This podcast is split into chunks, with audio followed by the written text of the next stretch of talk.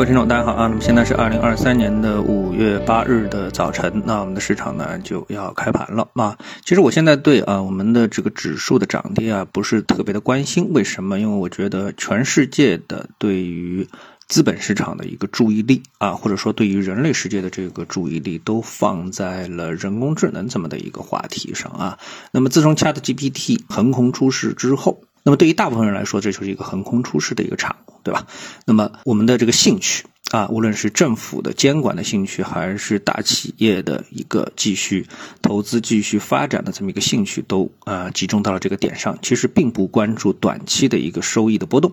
从我们 A 股市场当中，我们可以看到啊，其实在 ChatGPT 啊，如果说从这个收益产生的角度，企业收益产生的角度，我们是看不到啊什么迹象的。那我们顶多是看到一些，哎，怎么样能够节约成本。啊，节约成本，所以呢，像游戏和传媒这样两个 ETF 这样两个行业呢，是目前能看上去最受益的这么的两个板块啊。但整体上，他们还没有什么直接的这么的一个收益啊，甚至于说，在研发的过程当中，还是一个大的投入，投入远远产出于啊这个超过产出的这么的一个情况。但是呢，这个不改，我们的资本市场好吗？是在追捧人工智能这么一个方向，而对于确实有产业的行业呢，反而是啊，大家给出一个非常现实的估值啊，呃，并不是这么看好。所以呢，我对大盘目前短时来说啊，我并不是特别的感兴趣，甚至于长线来看的话，我觉得它背后所存在着的忧虑啊，可以说是还是非常的一个巨大啊。但是呢，如果我们能找到一个方向去超越大盘的话，那大盘的短线的向下的波动跟我们来。说，呃，关系也就不是很大了啊。只有在整个的一个系统性风险的情况下面，又找不到任何题材或行业的亮点，那么这个时候我们就必须得让自己的投资按下一个暂停键啊，尽管市场的发展。那么我昨天呢看到了这么的一个短视频啊，是跟人工智能相关的，提出了这么几个问题。这些问题呢，我觉得问题是非常有趣，但是答案呢，我觉得不是很让人信服啊。嗯，第一个问题大致是说，人造出了一个黑箱事物啊，他说人工智能啊就属于一个是个黑箱事物啊，那么是不是应该开心的接受呢？那么呃，什么叫黑箱事物呢？那就是类比人类的大脑啊，他是这么来类比的啊，类比人类的大脑。他说就是一个黑箱，因为你并不知道这个人啊他在想什么，接下来会做出什么样一个举动啊。但是呢，我们会非常开心的接受这样的一个事物，对吧？接受别人的大脑。但是呢，我想说的是，因为单个的人的力量是非常有限的，而且呢，即使是人类的某个这个集合啊，比如说军队啊、国家啊，它的上限也是可以根据历史经验来预测的啊。就算强大的蒙古帝国。古罗马帝国啊，也是可以烟烟消云散的。但是人工智能的黑箱打开之后，它的边界在哪里？那么谁敢断言？谁能预测呢？啊，这是第一个问题。第二个问题呢，就说人工智能是不是算活的？嗯，那作者呢在提出这个问题的时候呢，那么他也给出个答案。他说按他答案呢，我认为啊是按照什么碳基生命的特性啊？什么叫碳基生命呢？就是相对于硅基生命啊，也就是说碳基生命像人啊、动物，这个哪怕植物，这都属于是碳基生物。啊，碳基生物，而硅基生物呢？哎，就是像这个计算机啊，呃，因为它是里面的芯片是由硅来组成的，所以呢，简称为硅基生物。但是硅基呢，目前来说我们还没有找到这样一种类型的生物，对吧？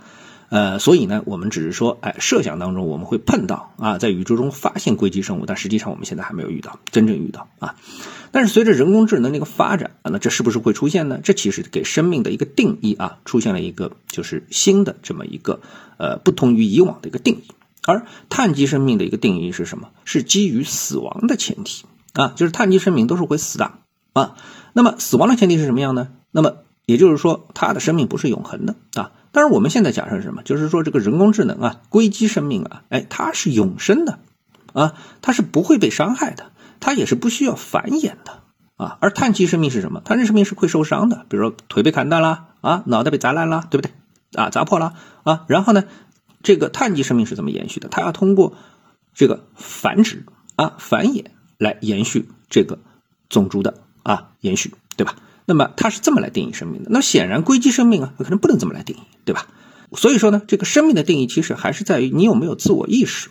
啊，当然，这个意识我们是说智能生命啊，这个生命本身其实没有智能也是可以称之为生命的，比如植物啊，我们可以说它没有意识，但它也是生命啊。所以呢，我们谈到人工智能的时候，实际上跟人直接就是跟人来类比，也就是说它有没有自我意识，它的智商到什么程度啊，一个很大的区别还在于，就是现在还是将来是不是具备影响物质世界的能力？那显然，人工智能呢已经具备了这样的一个影响力啊。呃，有人认为说，哎，它关在机房里啊，所以呢，这个它没有啊这个能力。其实这是个非常狭隘的物理概念，对不对？我们可以参考电影《终结者》里面天网的设定啊，这是美国的科幻片，我相信很多人都会应该比较熟悉啊。呃，阿诺德·斯瓦辛格主演的这个里面的终结者啊，那么你只要还记得天网的设定，那你就一点都不会觉得不可理解了。那为什么？因为里面啊有这么一句设定的台词，就是说呃。那个某公司造出了天网，啊，造出了天网，它的用途可能是来哎更好的通过人工智能来管理整个的一个世界的运行。那么设定的时候啊，这个呃把它发明啊或者说是建设的时候呢，呃觉得是人类可控的。那没想到仅仅经过了啊那么零点几秒啊还是几秒钟的时间，天网产生了意识，然后再经过了几秒钟的时间，天网决定消灭人类啊，这就是这个终结者的一个基本的背景设定。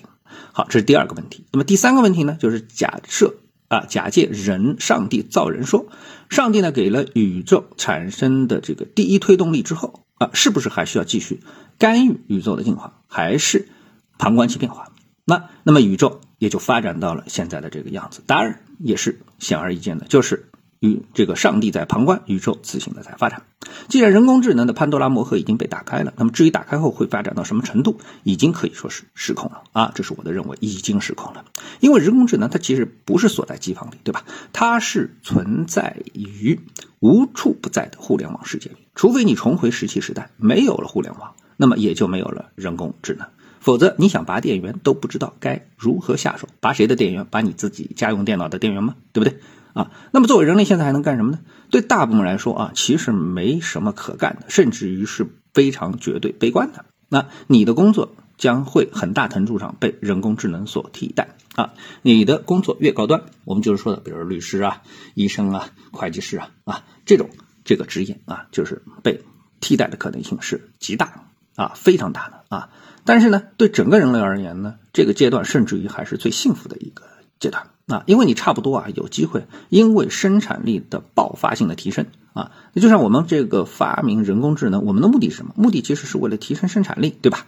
啊，而且那我们这个提升生产，就像一个瓦特发明蒸汽机，后面我们发明了计算机，再发明了互联网，对不对？这个目的都不是为了消灭人类啊，是为了提升生产力。所以呢，这个发明人工智能，它目的也是为了提升生产力。但是当生产力啊提升到一个巨大的这个提升的这个呃程度之后，那么对于这个人类来说啊，你就可以享受生产关系上的绝对意义上的一个变化啊。